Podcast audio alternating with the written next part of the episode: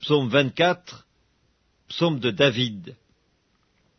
À l'Éternel la terre et ce qu'elle renferme, le monde et ceux qui l'habitent, car il l'a fondé sur les mers et a fermi sur les fleuves.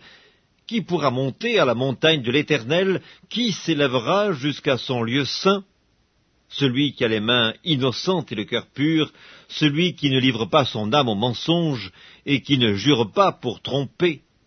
Il obtiendra la bénédiction de l'Éternel, la miséricorde du Dieu de son salut. Voilà le partage de la génération qu'il invoque, de ceux qui cherchent ta face, de Jacob.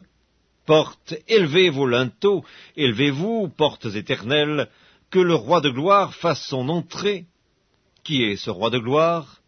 L'Éternel fort et puissant, l'Éternel puissant dans les combats.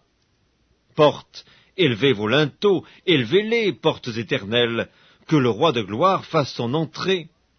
Qui donc est ce roi de gloire? L'Éternel des armées. Voilà le roi de gloire.